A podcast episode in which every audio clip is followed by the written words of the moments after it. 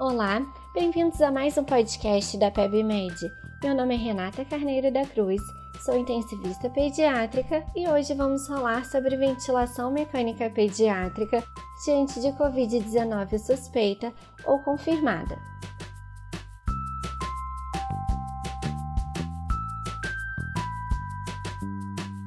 A Sociedade Europeia para Cuidado Intensivo Neonatal e a Conferência de Consenso em Ventilação Mecânica Pediátrica uniram-se em 2020 para publicar as recomendações práticas para manejo de ventilação mecânica pediátrica diante de suspeita ou confirmação de Covid-19.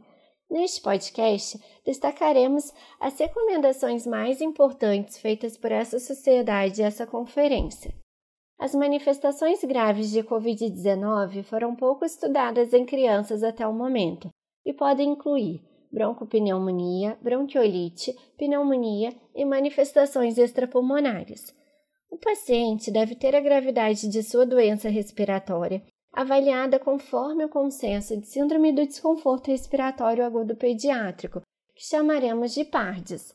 Consideraremos que a criança tem PARDS se tiver um novo infiltrado pulmonar, associada à piora da oxigenação, não explicada por completo por cardiopatia ou outra pneumopatia, e deve estar em ventilação não invasiva com relação entre a saturação periférica de oxigênio dividido pela FO2 menor ou igual a 264, ou se a criança estiver em ventilação mecânica invasiva e tiver índice de oxigenação maior ou igual a 4, ou índice de saturação de oxigênio maior ou igual a 5. Nós só conseguimos estratificar a gravidade de PARDS se a criança estiver em ventilação mecânica invasiva.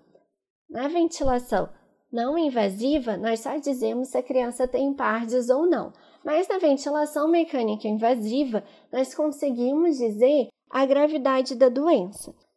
Então, agora vamos estratificar a gravidade da criança que tem PARDS e está em ventilação mecânica invasiva. Consideramos que a criança tem PARDS leve se tiver uma, um índice de oxigenação maior ou igual a 4 e menor que 8, se tiver um índice de saturação de oxigênio maior ou igual a 5 e menor que 7,5, moderada se tiver um índice de oxigenação maior ou igual a 8 e menor que 16, o índice de saturação de oxigênio, se for menor do que 12,3 e maior ou igual a 7,5, e grave se tiver um índice de oxigenação maior ou igual a 16 ou o índice de saturação de oxigênio maior ou igual a 12,3. Para calcularmos o índice de oxigenação, usamos a seguinte fórmula: que é igual a FO2 vezes pressão média de vias aéreas vezes 100 dividido isso tudo por pressão parcial de oxigênio no sangue arterial, que é a PaO2. Nós calculamos o índice de saturação de oxigênio através da fórmula FO2 vezes pressão média de vias aéreas vezes 100 dividido pela PaO2. Para adequada aferição da saturação periférica de oxigênio dividido pela FO2 e do índice de saturação de oxigênio, a FO2 deve ser titulada para obter uma saturação periférica de oxigênio menor ou igual a 97%. Para manejarmos a ventilação mecânica de um paciente com PARDS e COVID-19, devemos usar ofertar oxigênio para manter uma saturação periférica de oxigênio a partir de 88%, um índice de oxigenação menor do que 4 ou índice de saturação de oxigênio menor do que 5. Devemos atentar para a segurança dos profissionais de saúde, portanto, todos os profissionais devem usar adequadamente os equipamentos de proteção individual para evitar disseminação da doença. Se o paciente tiver insuficiência respiratória e adequado nível de consciência, podemos usar a ventilação não invasiva, a VNI, com pressão positiva nas vias aéreas contínuas, CPAP, ou em dois níveis, BIPAP, se a relação entre a saturação periférica de oxigênio dividido pela FA2 for maior do que 221 e menor do que 264. Para a segurança da equipe, o paciente só deve ser mantido em ventilação não invasiva se estiver em ambiente de isolamento respiratório pelo risco de geração de aerossol. As interfaces preferidas para VNI em caso de Covid-19 são o capacete, a máscara full face e a oronasal, com uso de filtro umidificador bacteriano viral no ramo inspiratório e no local de acoplamento do ramo expiratório ao aparelho de ventilação mecânica. Mas devemos evitar o uso da cânula nasal de alto fluxo pelo maior risco de geração de aerossol. O uso de cânula nasal de alto fluxo pode ser tentado se houver quarto de isolamento respiratório e se a ventilação não invasiva não estiver disponível, e ao mesmo tempo se a relação entre a saturação periférica de oxigênio dividido pela FO2 for maior do que 264, com uma FO2 menor do que 35 a 40%. Entretanto, se a relação entre a saturação periférica de oxigênio dividido pela FO2 for menor do que 221, nós devemos proceder direto à intubação endotraqueal. Ou se, com 30 a 60 minutos do início da VNI ou do cateter nasal de alto fluxo, não atingirmos o alvo de saturação periférica de oxigênio de 92 a 97%, com FO2 menor ou igual a 40% ou se a qualquer momento houver deterioração do nível de consciência ou do quadro de esforço respiratório, ou se não houver melhora desse esforço respiratório com o uso da ventilação não invasiva ou do catéter nasal de alto fluxo. Nós devemos então proceder à intubação do paciente. Sobre a intubação. A intubação deve ser realizada pelo médico mais experiente em ambiente fechado, com toda a equipe paramentada com equipamentos de proteção individual e o mínimo de profissionais de saúde necessário, idealmente com videolaringoscopia, sequência rápida de intubação, com uso de tubo de balonete para evitar escape de ar e o ventilador mecânico com seu circuito devem estar preparados com sistema de aspiração fechado acoplado e filtro HME, tanto no ramo expiratório quanto no local de acoplamento do ramo expiratório, ali no ventilador.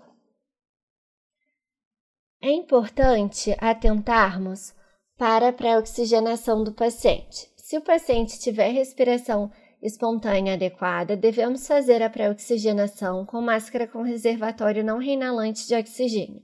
Caso seja necessário fazer pré-oxigenação com ventilação com pressão positiva, com o ambu, nós devemos interpor um filtro bacteriano barra viral entre a máscara e o ambu.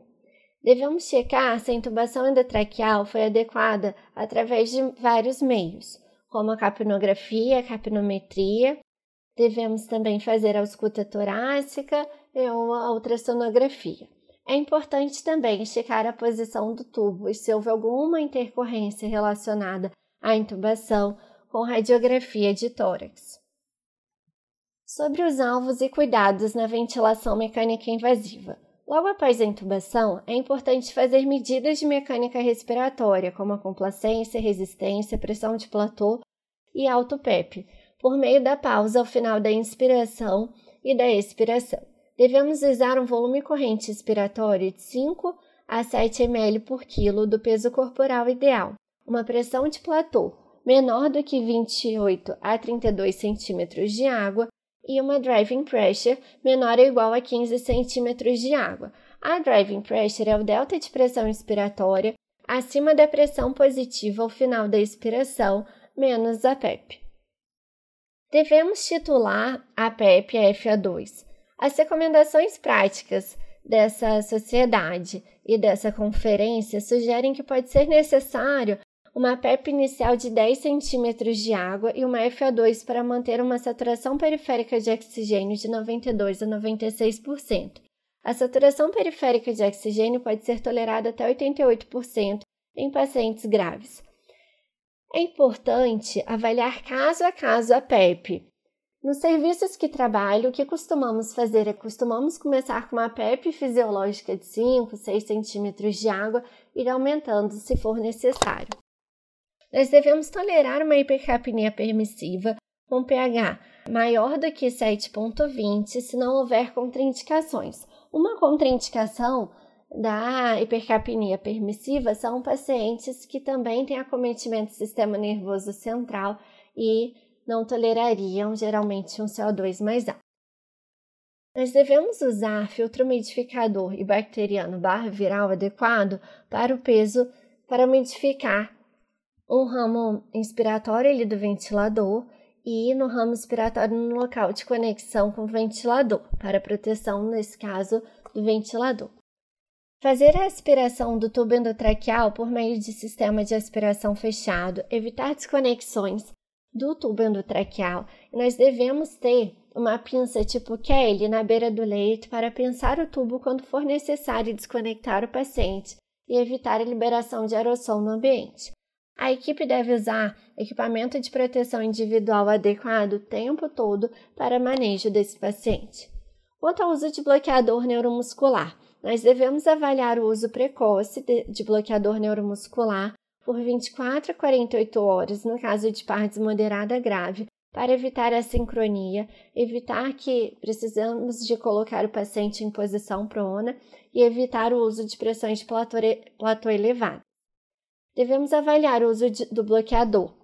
Se a relação entre PaO2 e FO2 for maior ou igual a 150, o índice de oxigenação menor que 12 e o índice de saturação de oxigênio menor que 10.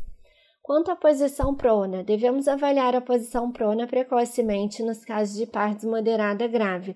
Geralmente, a posição prona é mantida por 12 a 18 horas. Sua interrupção pode ser avaliada se a relação PF, que é entre a PaO2 dividido pela FO2, for a partir de 150, índice de oxigenação menor que 12 e o índice de saturação de oxigênio menor que 10. Devemos avaliar bolos de bloqueador neuromuscular quando for pronar o paciente. Devemos avaliar também se ele vai precisar do uso contínuo de bloqueador neuromuscular. Quanto às terapias para hipoxemia refratária, devemos avaliar a titulação da PEP, manobra de recrutamento alveolar e uso de ventilação de alta frequência. De alta frequência. Se houver hipoxemia refratária, principalmente com complacência pulmonar normal, devemos avaliar um teste terapêutico com óxido nítrico. Ainda não é possível recomendar a corticoterapia diante de Covid-19. Nos casos mais graves, devemos avaliar oxigenação por membrana extracorpórea, a ECMO. Nós gostaríamos de agradecer a todos que estão ouvindo o podcast. Como conclusão, nós temos que tanto a Sociedade Europeia para Cuidado Intensivo Neonatal e a Conferência de Consenso em Ventilação Mecânica Pediátrica são pioneiras na realização de recomendações para ventilação mecânica pediátrica para Covid-19 suspeita ou confirmada. As suas recomendações estão em consonância com o tratamento de PARDS feita pelo grupo que fez o consenso de PARDS e visam uma ventilação mecânica protetora. São necessários mais estudos pediátricos de Covid-19 para avaliar se será necessário um manejo diferenciado da ventilação mecânica pediátrica diante dessa doença. A conduta completa de ventilação mecânica pediátrica, tanto na Covid quanto nos casos gerais, você encontra no Whitebook o maior aplicativo médico do Brasil, e outras novidades e atualizações estão no portal da PebMed, em pebmed.com.br. Muito obrigada por terem ouvido nosso podcast. Fiquem com Deus e até mais!